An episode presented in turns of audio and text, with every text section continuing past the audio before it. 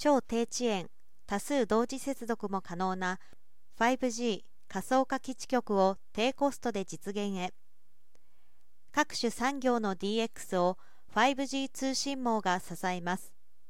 いずれ 5G のフル規格ポスト 5G へ移行することがビジネスの発展や市場の活性化エンドユーザーの利便性向上に重要です。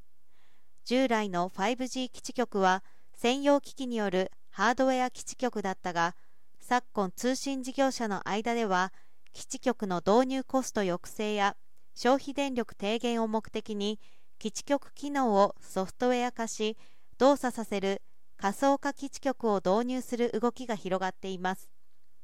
ポスト 5G 化に向けては超高速通信に加えて超低遅延多数同時接続といった異なる特徴を生かしたサービスを必要な場所必要な時に提供するため多様なユースケースに対応できる柔軟性を基地局上で実現することが求められています。NEDO のポスト 5G 情報通信システム基盤強化研究開発事業において富士通は基地局の演算リソースをソフトウェア基盤上で柔軟に配置制御してポスト 5G に対応できる仮想化基地局の高度化技術を開発しました。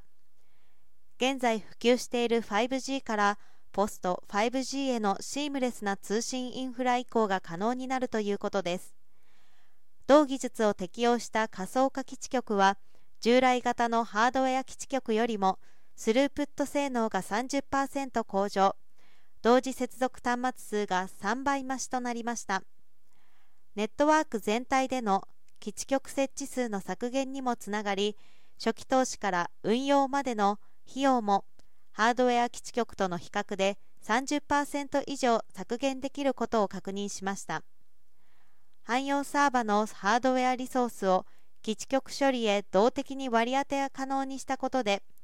プライベート 5G 向けの小規模システムから通信事業者が提供するパブリック 5G 向けの大規模ネットワークまでシステムを柔軟に構成できる仮想化基地局を実現しました。